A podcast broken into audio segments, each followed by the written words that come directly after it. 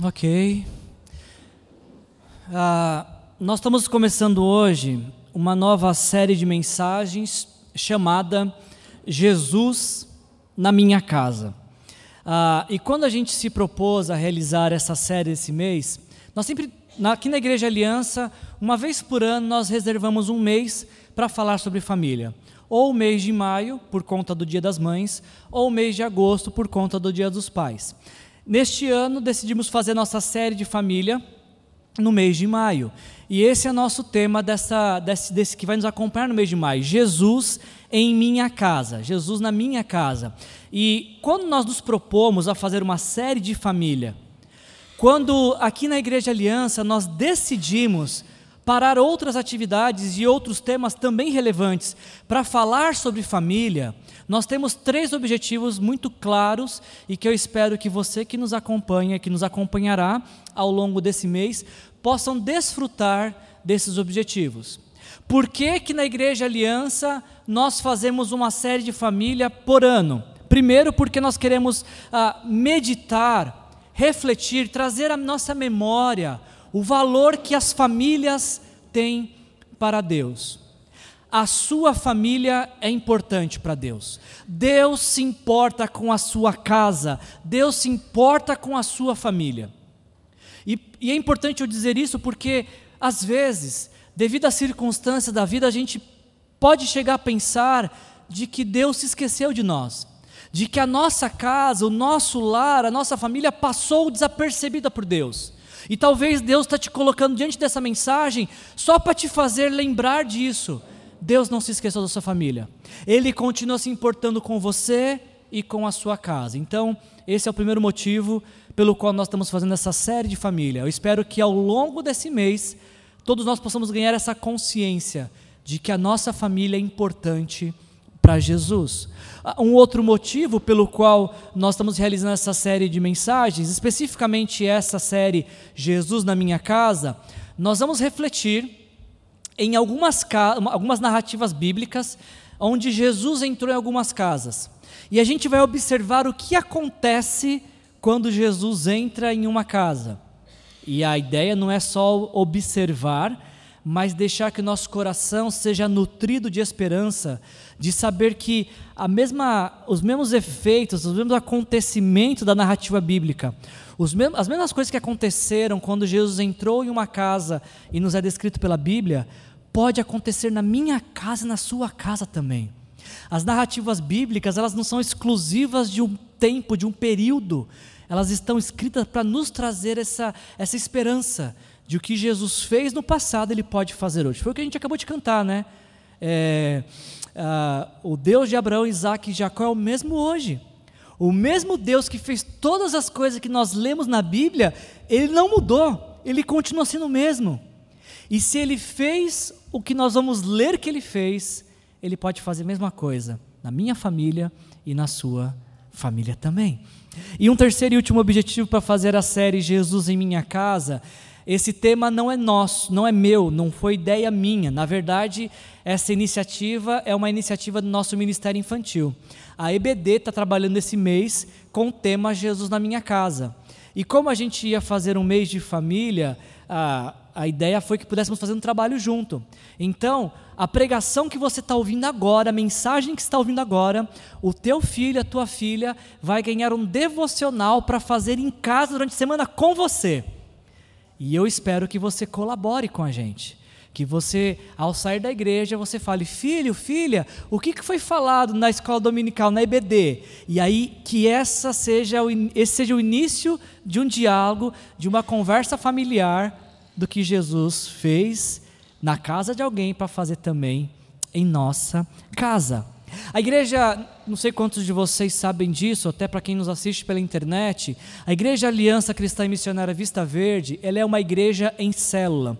E por ser uma igreja em célula, nós entendemos de que existe um papel, uma atuação nossa como igreja na vida das crianças e nos lares das famílias que se reúnem aqui, que fazem parte dessa igreja. Ah, diferente de outras igrejas, a, as atividades da Igreja Aliança Vista Verde, elas não se encerram com domingo após o culto. Pelo contrário, a vida da Igreja Aliança ela continua nos lares nos lares dos membros, que fazem seus cultos caseiros, que fazem seu tempo devocional com seus filhos, e também nos lares onde acontecem as células, de forma que a vida da Igreja Aliança Vista Verde é uma vida contínua, de segunda a segunda. Ah, nós chamamos isso aqui na nossa igreja de trabalho conjunto, quando igreja, casa e célula trabalham juntos. Como é que seria isso? Trabalho conjunto. Especificamente falando sobre a espiritualidade das crianças. Quando a gente está falando de um trabalho conjunto entre igreja, célula e pais, nós estamos dizendo o seguinte: que os pais são responsáveis pela educação e acompanhamento dos seus filhos. Na Igreja Aliança, nós nunca vamos ouvir ou não admitimos alguém dizer assim: Olha como meu filho está, vocês não estão ensinando a Bíblia para eles. Nunca ninguém nos disse, até porque se dissesse, nós iríamos dizer: a responsabilidade não é nossa, a responsabilidade é sua, seu pai cara de pau. Gentilmente a gente fala isso. Por, é importante dizer isso porque hoje a educação dos filhos, a criação dos filhos está sendo terceirizada. Há uma expectativa coletiva, não geral, mas coletiva, de que lugar da, igreja, da, da criança aprender sobre Deus é na igreja. Quem tem que ensinar sobre Deus, sobre a salvação em Jesus para a criança? A igreja. Os tios e tias da EBD. Quem tem que educar a criança? Os professores. Não é isso que nós acreditamos. Nós acreditamos que os pais são responsáveis pela educação e acompanhamento dos seus filhos, de forma que se seu filho é um mal educado, se o seu filho não conhece nada de Bíblia, a responsabilidade é sua. A responsabilidade é sua. Mas existe o nosso papel como igreja. E o nosso papel como igreja, a igreja ela é responsável pela orientação e suporte dos pais para a educação dos seus filhos. Quando você faz parte da igreja aliança, você não está sozinho, sozinha na criação dos seus filhos.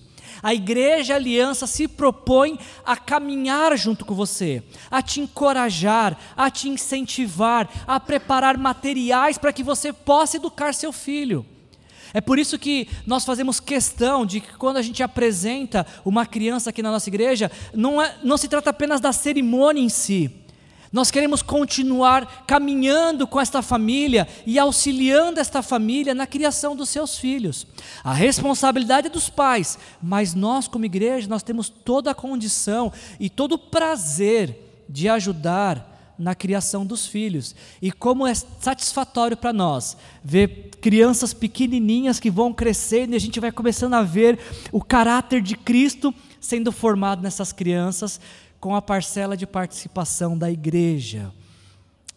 Ah, esse é o papel da igreja, então. Ela, ela orienta os pais de como os pais podem cuidar, dos, criar seus filhos. E por fim, há um papel que acontece na célula. A Igreja Aliança ela tem seus cultos dominicais e durante a semana ela se reúne nas casas. E nesse momento, então, na célula, na reunião do lar, a célula é responsável pelo acompanhamento dos pais na educação dos filhos.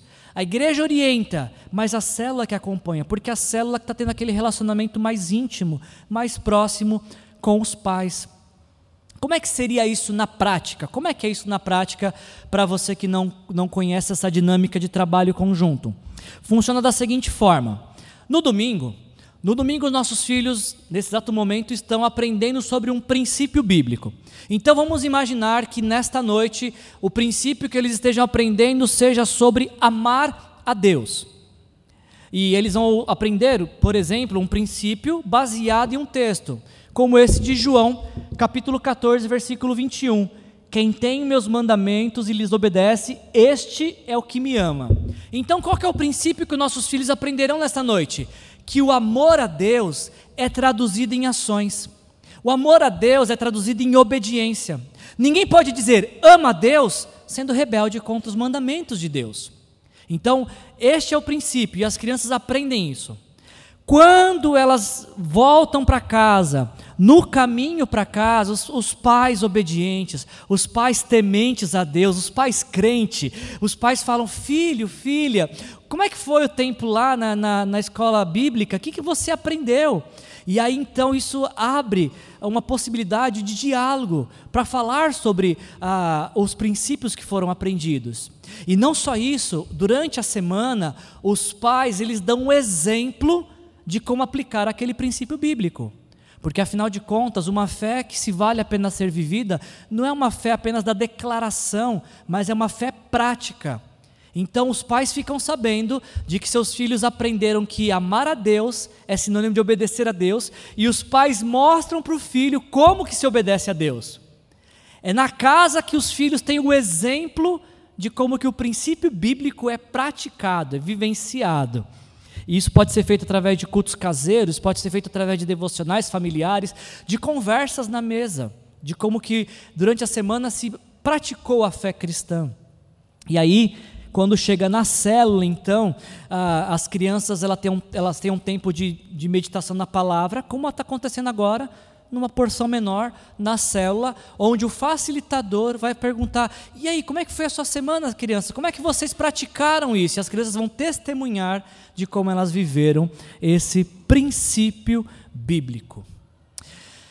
Por que, que nós decidimos trabalhar dessa forma? Por que, que a Igreja Aliança é assim? Porque essa foi a forma que nós escolhemos de ser igreja. É importante que você saiba porque quando você escolhe fazer parte da igreja Aliança Cristã Missionária Vista Verde, é desta igreja que está escolhendo fazer parte. Nós não escondemos isso de ninguém.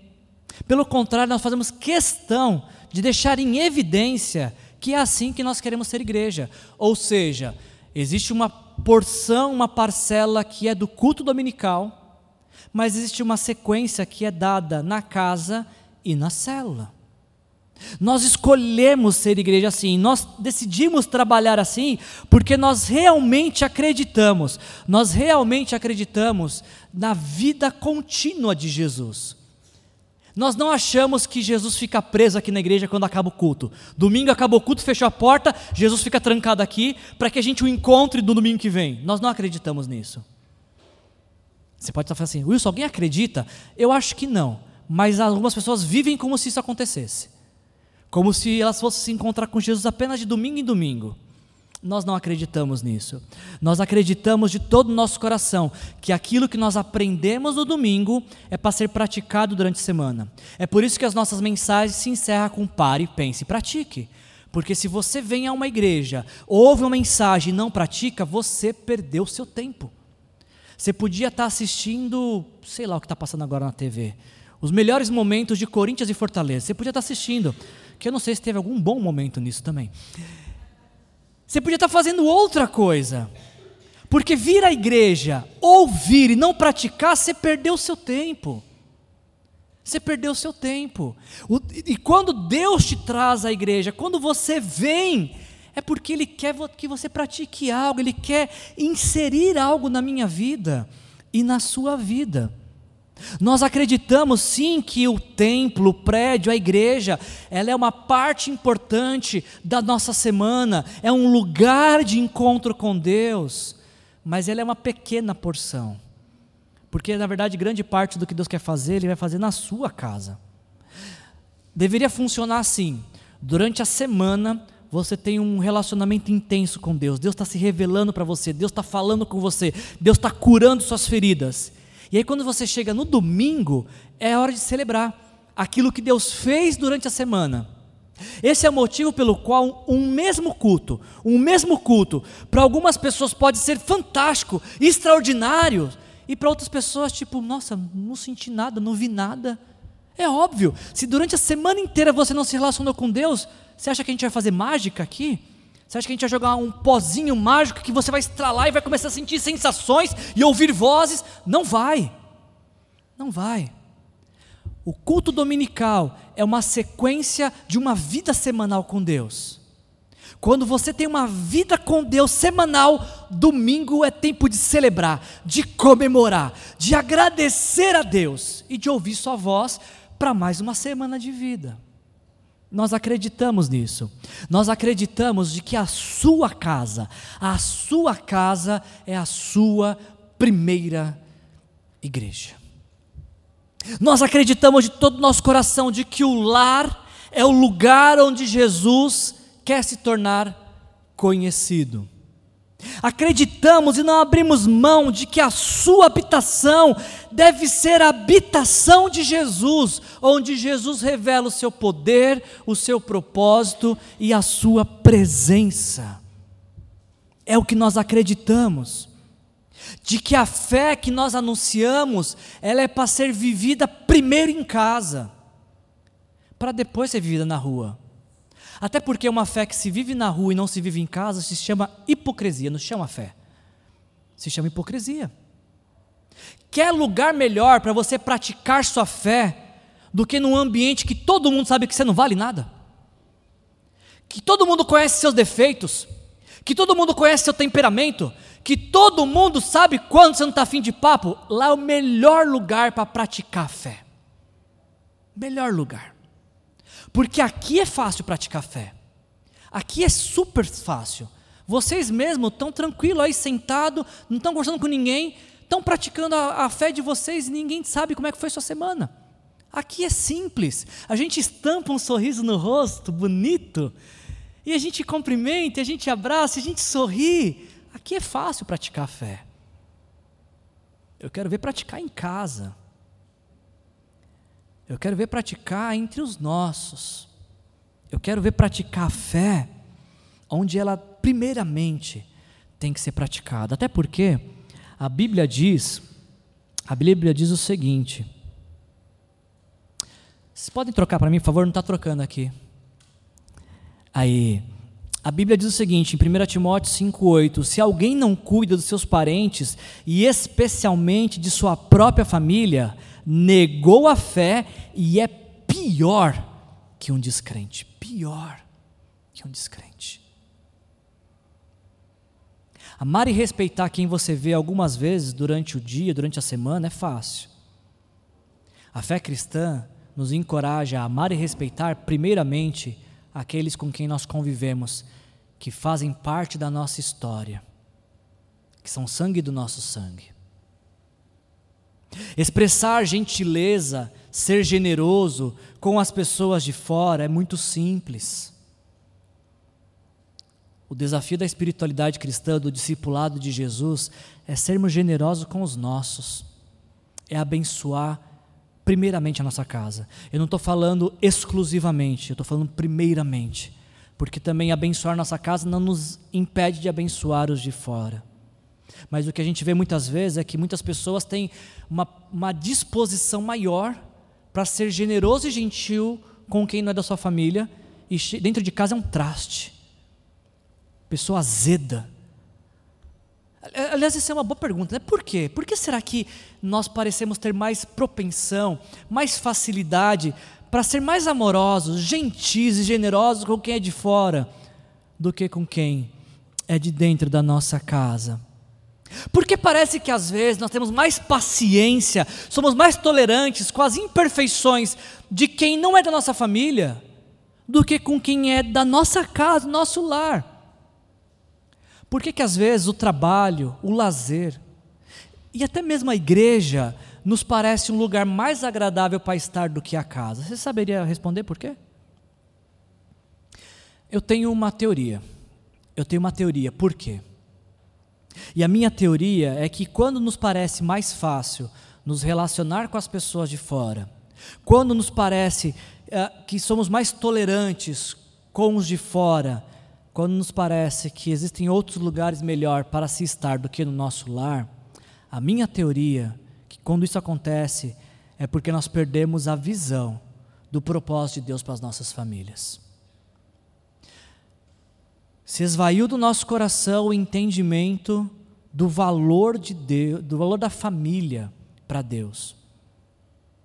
Quando que outro lugar se torna um lugar melhor para estar do que nosso lar? Quando nós esquecemos ou não entendemos qual é o propósito de Deus para a família. Por que, que eu sou mais tolerante com as pessoas do meu trabalho, da minha escola, do meu lazer, do que com o meu cônjuge, com meus filhos, com meu pai? Porque esquecemos qual o propósito de Deus para nossa, para nossa família. Quando a gente se porta assim, nós esquecemos o que Deus quer com a nossa família. E precisamos resgatar isso, que Deus é o idealizador da família, que Deus ama a, inclusive a sua família. Se você pensa que Deus ama outras famílias só não, Ele ama também a sua família, igualmente a sua família. E nós resgatamos então esse princípio do valor da família para Deus, ou como Deus vê a família, quando começamos a praticar os princípios da palavra de Deus. Um texto clássico sobre valor da família para Deus se encontra em Deuteronômio capítulo 6, versículo 4 a 9, que diz: ah, Ouça, ó Israel, o Senhor nosso Deus é o único Senhor. Ame o Senhor, o seu Deus, de todo o seu coração, de toda a sua alma, de todas as suas forças, que todas as palavras que hoje lhes ordeno estejam em seu coração. E aí vem o relacionamento familiar. O que está no seu coração, ensine com persistência a seus filhos Olha a dinâmica disso. Converse sobre elas. Elas o que? As coisas que estão no seu coração. Converse sobre elas quando estiver sentado em casa, estiver andando pelo caminho, quando se deitar e quando se levantar. Amarre-as como um sinal nos braços, prenda nas testas, escreva-as nos batentes das portas de sua casa em seus portões. É agindo assim que nós resgatamos o valor de Deus para nossas casas. É agindo assim que vivemos o plano de Deus para as nossas famílias. Quando a minha casa e a sua casa for assim, nós teremos um pedacinho dos céus na terra. O mundo lá fora vai estar tá caindo, vai estar tá em guerra, vai estar a economia em colapso você entrou para a porta, da porta para dentro, você vai sentir no céu. Quando você praticar os princípios e valores de Deus para a sua família. Quando a gente terminar essa série no mês de maio, eu espero que nós possamos entender que os membros da nossa família não são nossos inimigos. Eu não sei se isso é surpresa para você, mas o teu marido não é teu inimigo. A tua esposa não é tua inimiga. Teus filhos não são teu inimigo. Teu pai tua mãe não são seus inimigos. Então não há motivo para ter ódio, para ter rancor, para tratar com raiva, com ira. Porque nossa família não é nossa inimiga. E eu espero que isso fique bem claro quando a gente terminar essa série. Como também espero que fique claro quando a gente terminar essa série que nós possamos entender que o desejo de Deus é que a nossa família seja uma família abençoada. Você acredita nisso? Você acredita que Deus deseja que a sua família seja uma família abençoada? Esse é o desejo de Deus para a sua família. Não deixe que nada nem ninguém roube essa verdade eterna do seu coração.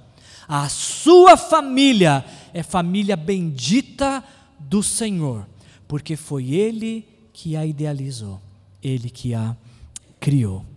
Dessa forma, então, para a gente refletir nessa série, hoje a gente começa, o primeiro tema nosso vai ser Hoje houve salvação nessa casa. A gente vai olhar uma casa que Jesus entrou e vamos perceber como que a salvação chegou junto com Jesus naquela casa. E ao término dessa mensagem, a gente vai pensar como que essa mesma salvação quem entrou na casa deste homem pode entrar na minha, na sua casa, nesta noite, em nome de Jesus. Está com a sua Bíblia aberta, por favor, abra se não tiver, em Lucas 19, de 1 a 10. Essa é a palavra de Deus para nós nesta noite.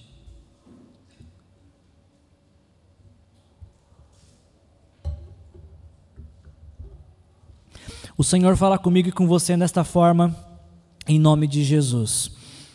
Jesus entrou em Jericó e atravessava a cidade.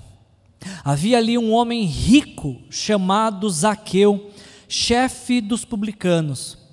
E preste atenção nisso, ele queria ver quem era Jesus, mas sendo de pequena estatura, não o conseguia por causa da multidão. Assim, correu adiante e subiu numa figueira brava para vê-lo, pois Jesus ia passar por ali.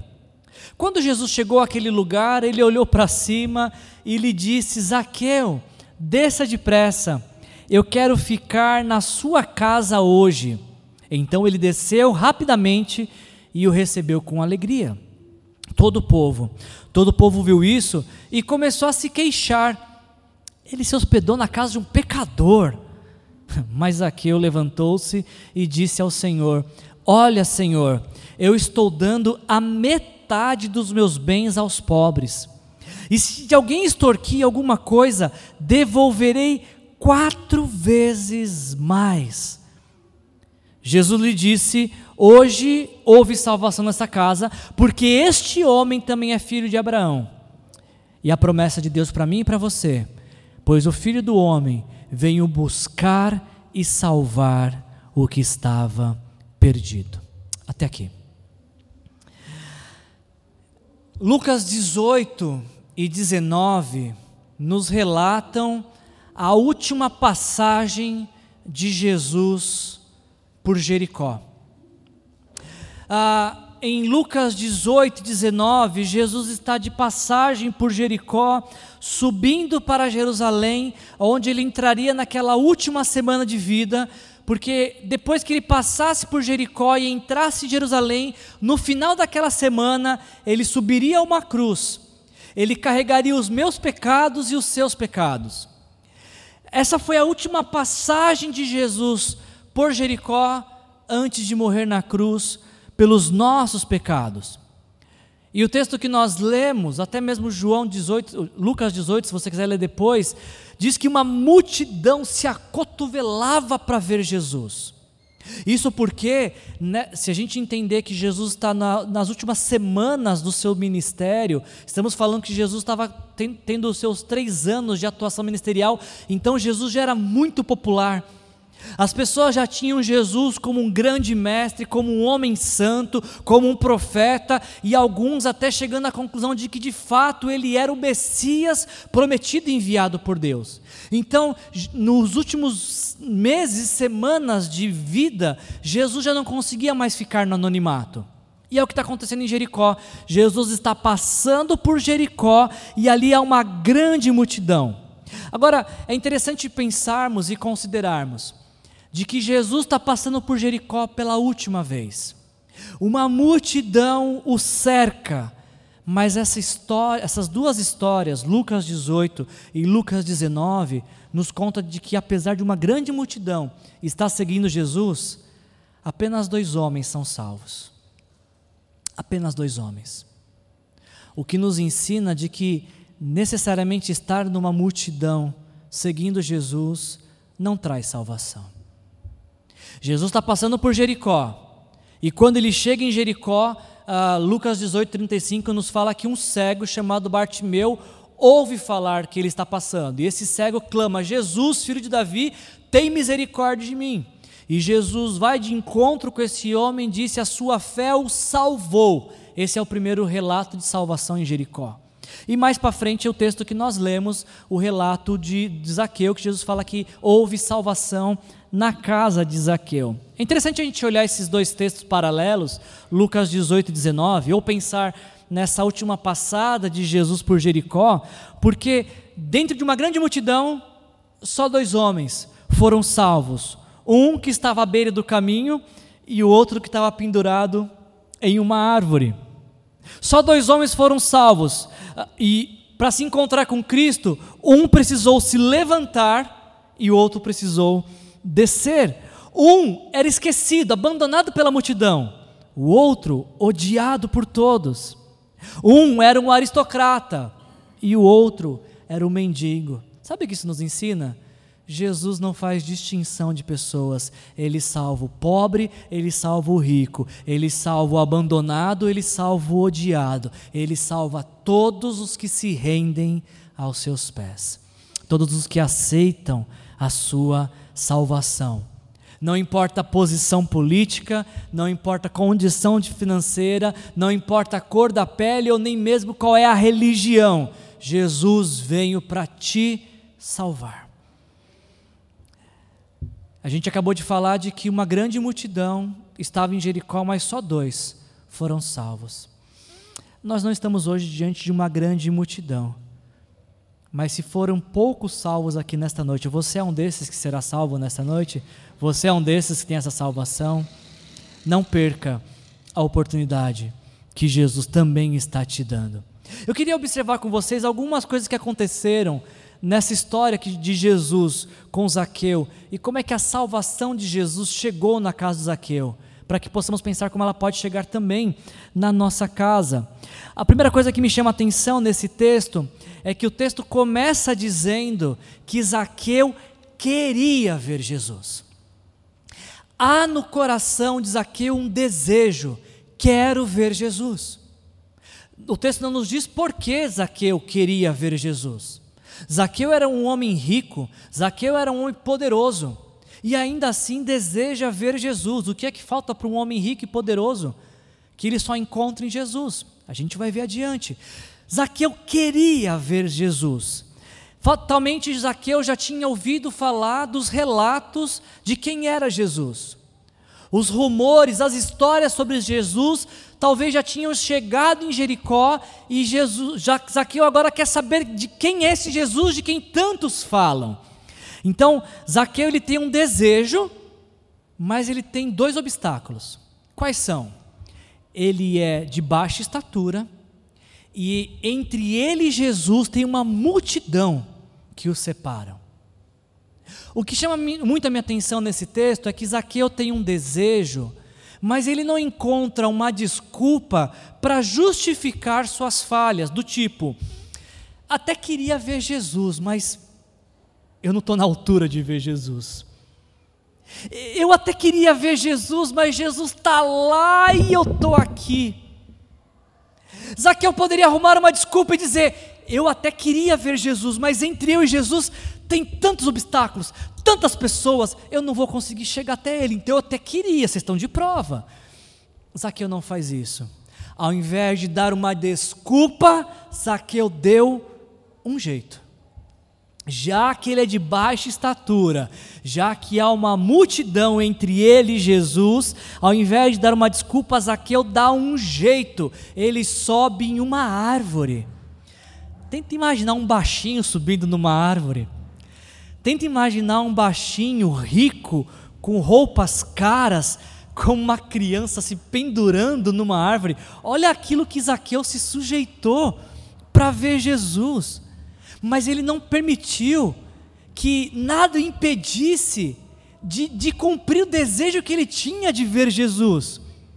Não foi a sua estatura que o impediu de ver Jesus, não foi a multidão que o impediu de ver Jesus, não foi nem mesmo se rebaixar, se humilhar, e aquele que estava talvez acostumado a dar ordem a tantos, ter que subir em árvore para ver Jesus. Eu acho que esse texto ele nos ensina, ele nos ensina de que se nós queremos ter Jesus em nossa casa, nós precisamos parar de dar desculpas e começar a dar um jeito. Você entendeu isso? Se nós queremos ter Jesus em nossa casa, não basta ter o desejo. Eu imagino que se eu perguntar aqui, você gostaria de ter Jesus na sua casa? Eu acho que ninguém vai falar, eu não, estou fora. Eu acho que todo mundo vai falar, claro, é o que eu mais quero, é o desejo do meu coração. Ok, a pergunta é como é que você vai transformar esse desejo em realidade? Como é que você vai tirar os obstáculos do caminho para que isso se torne uma realidade? Você entende isso? Que não basta desejar Jesus, é necessário tomar atitudes para ter Jesus. Você entende isso? Talvez muitas daquelas casas desejaram Jesus, mas Jesus foi só em uma. Na daquele que deu um jeito, e não daquele que deu uma desculpa. E talvez, talvez perdão, Talvez a pergunta que surge aqui é: tá, mas como é que eu faço para ter Jesus na minha casa? Como é que eu dou um jeito de ter Jesus na minha casa? A primeira coisa que você tem que fazer é entregar sua vida para Jesus. Para você ter Jesus na sua casa, antes Jesus, Jesus precisa ter você nas mãos dele. Para que você tenha Jesus na sua casa antes, é necessário que você se arrependa dos seus pecados. Que você entenda que Jesus morreu na cruz no seu lugar por seus pecados. E aí, quando você se arrepende dos seus pecados e você entrega a sua vida para Jesus, recebendo Ele como seu Senhor e seu Salvador, é esta é a hora que Jesus entra na sua casa. Mesmo que você seja o único que tenha feito essa oração de entrega, quando você entra na sua casa, Jesus entra com você.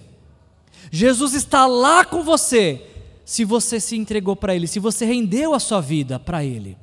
Essa é a primeira forma de a gente ter Jesus na nossa casa. A segunda forma de termos Jesus na nossa casa é praticando os princípios da palavra de Deus. Jesus não entra em casas que os princípios da palavra não são praticados. É até contradizente, né? Jesus, seja bem-vindo. Bem-vindo para onde? Se aqui você faz tudo que contraria minha vontade para termos Jesus na nossa casa, a nossa casa tem que ser aberta com a obediência aos mandamentos de Deus, a obediência à palavra de Deus, aos princípios da palavra de Deus.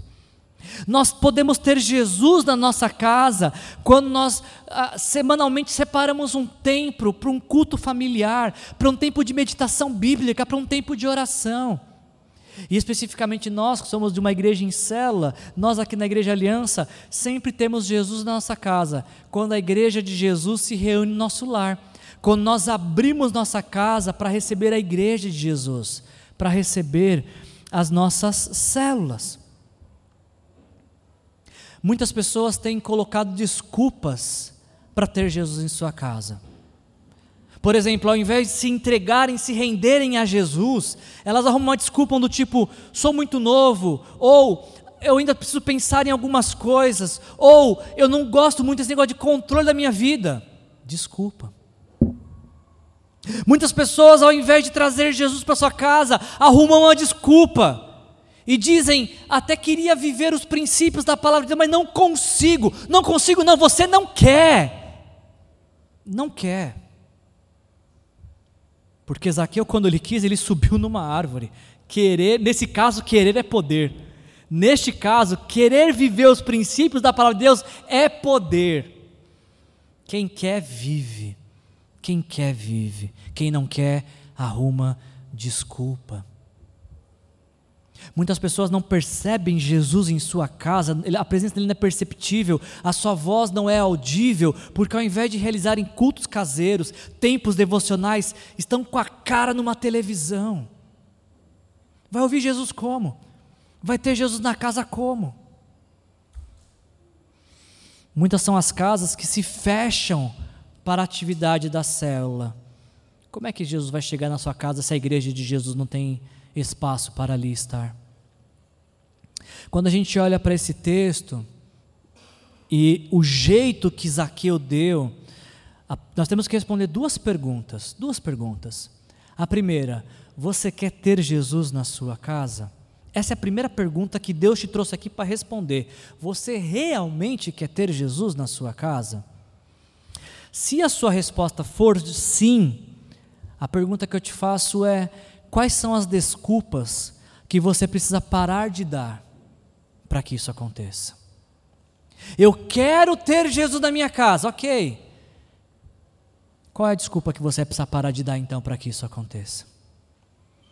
Zaqueu ele precisou parar de dar desculpas e deu um jeito. Ele queria ver Jesus, mas estava impedido por diversos obstáculos, e aí então ele decide transformar seu desejo em realidade. Ele dá um jeito, ele sobe em uma árvore. Agora, tenta imaginar qual foi a surpresa de Zaqueu quando ele lá em cima da árvore, alguém que só queria ver Jesus, ele descobre que Jesus também queria ver ele. Que Jesus também queria ter um tempo com ele. Porque o texto diz lá no começo: Zaqueu queria ver Jesus. E agora o texto diz: Jesus fala: Zaqueu, eu quero me hospedar na sua casa. Olha que interessante isso, quando Zaqueu se prontifica a buscar Jesus, ele vai descobrir que Jesus já estava interessado nele há muito tempo, sem antes ele nem perceber ou se dar conta. E mais interessante ainda é que Jesus, como um rei, ele dá uma ordem como a um vassalo. Ele não apenas fala desça, ele diz desça depressa. E mais, ele não fala assim, Zaqueu, se não for incomodar, tem um cantinho onde eu possa me ajeitar na sua casa. Ele fala, eu vou ficar na tua casa hoje. Se vira, porque rei dá ordem, vassalo obedece. E isso não parece não foi um problema para Zaqueu, porque a hora que Jesus falou, Zaqueu, desce depressa. O que, que o texto diz? Zaqueu desceu rapidamente. O que? Jesus quer na minha casa? Eu não tenho tempo para perder. É para já, Jesus, é para agora, não, não dá para esperar para depois. Ele vai rapidamente, e ainda diz o texto que não apenas ele desce rapidamente, como ele recebe Jesus com alegria. Com alegria. Se você não conhece os termos bíblicos, ah, diz o texto que Zaqueu ele era chefe dos publicanos. E publicano ele era um judeu que cobrava impostos para o Império Romano. Então, aos olhos dos judeus, um publicano era um traidor da nação. E o trabalho na mesa de coletoria dos publicanos era um trabalho que propiciava a corrupção, porque o publicano ele fazia o salário dele do excedente que ele cobrava sobre imposto. Então, se o Império Romano cobrasse uma moeda de imposto, o publicano determinaria quanto que ele queria que fosse o salário dele. Ele ia cobrar mais dos seus ah, dos outros judeus, dos seus contemporâneos, dos seus conterrâneos. Todo publicano chegava à grande riqueza, roubando do seu povo, roubando dos seus. Agora você imagina então o chefe dos publicanos, o quão mais odiado ele não era, o quanto mais ele não roubou o seu povo. E aí, este homem, pecador, corrupto, ladrão, imoral, ele ouve dizer que Jesus, o Santo de Deus, quer entrar na casa dele. Não é uma surpresa para nós então que ele rapidamente ele atende esse pedido de Jesus. Zaqueu ele descobre que não apenas ele queria ver Jesus, como Jesus também queria ter um relacionamento com ele. Sabe o que isso me faz pensar? Isso me faz pensar que se nós queremos ter Jesus em nossa casa, nós também precisamos não apenas desejar Jesus em nossa casa, como também ter uma prontidão para recebê-lo e recebê-lo com alegria. Não pode ser apenas um desejo, mas tem que ser um desejo revertido em uma ação de alegria, que traz Jesus e que recebe-o com grande alegria, que é o que Zaqueu faz. Jesus fala: Zaqueu, quero ficar em sua casa. E Zaqueu prontamente atende. Se Jesus te dissesse hoje, eu quero ficar na sua casa, qual seria a sua resposta para ele? Você diria, Jesus, está de porta aberta, até na minha cama pode ficar, escolhe, pode abrir geladeira, come o que quiser, fica à vontade. Ou você diria, Jesus, a casa está tão cheia, não tem espaço mais para o Senhor. Você diria, Jesus, seja muito bem-vindo. Ou você diria, Jesus, melhor ficar só aqui na sala, naquele quarto ali, não entra não. Tem umas coisas ali que eu não quero que o Senhor veja. Hoje eu quero ficar na sua casa.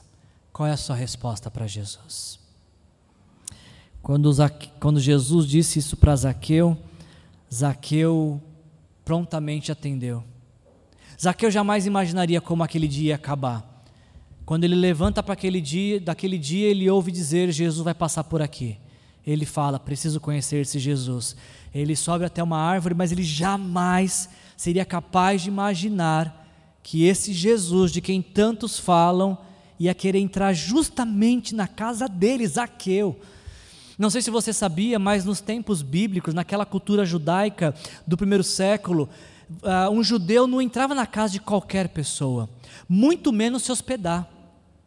Um judeu só se hospedava na casa de uma outra pessoa com quem ele tinha um grande relacionamento de amizade, ou com quem ele queria desenvolver um grande relacionamento, com quem, de quem ele queria se tornar amigo. Esse é o motivo pelo qual que a multidão olha e a multidão fala assim: o que? Jesus vai se hospedar na casa de um pecador? Como assim? Bom, primeiro que se Jesus não se hospedasse na casa de um pecador, ele ia ficar a vida inteira sem, sem teto, né? Se Jesus não se hospedasse na casa de pecador, ele não ia ter onde morar. Porque todos somos pecadores. Mas quando a multidão diz assim, Jesus está se hospedando na casa de um pecador, o que eles estão dizendo é assim: na casa deste pecador Zaqueu, porque os, a gente é pecador, mas o Zaqueu é pecador muito assim. Ele é mais pecador que a gente. Então, onde você ouviu falar de Jesus se hospedar com esse tipo de pecador, diferente do nosso? Porque os nossos pecados são toleráveis, mas o deste daí é inaceitável. E o próprio, o próprio Zaqueu, ele sabe disso. Ele sabe que Jesus é santo e ele é pecador. Ele sabe que Jesus é honrável e ele é desprezível. Ele sabe disso. Ele sabe com quem ele está lidando. É por isso que Zaqueu, ele faz questão eh, de dizer que ele, ele quer mudar de vida. Ele não contraria a multidão, falou, cada um cuida da sua vida aí, onde já se viu? Ele falou que é na minha casa, que isso tem a ver com isso. Ele não fala isso. Ele não começa a debater com a multidão de que ele não presta, porque ele sabia que não prestava.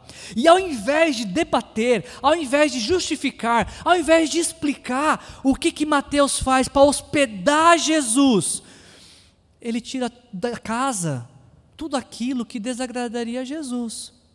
A multidão diz: Jesus vai se hospedar com um pecador. Zaqueu diz: sim, ele vai, mas eu não sou mais pecador, porque olha, da minha riqueza eu vou dar metade aos pobres, e de quem extorquir, eu não vou restituir apenas uma ou duas vezes, eu vou restituir quatro vezes mais. Ou seja, para ter Jesus em casa, Zaqueu se arrependeu. E quando um pecador se arrepende, ele já não é mais chamado de pecador. Quando um pecador se arrepende, ele é chamado de filho amado de Deus. Então, quando Zaqueu se arrepende, não é mais na casa de um pecador que Jesus está hospedando, é numa casa de alguém que se arrependeu, que desejou uma mudança de vida para poder ter Jesus.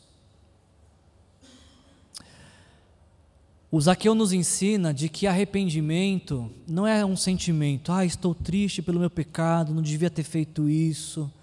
Não, Zaqueu nos ensina que arrependimento é mudança de atitude.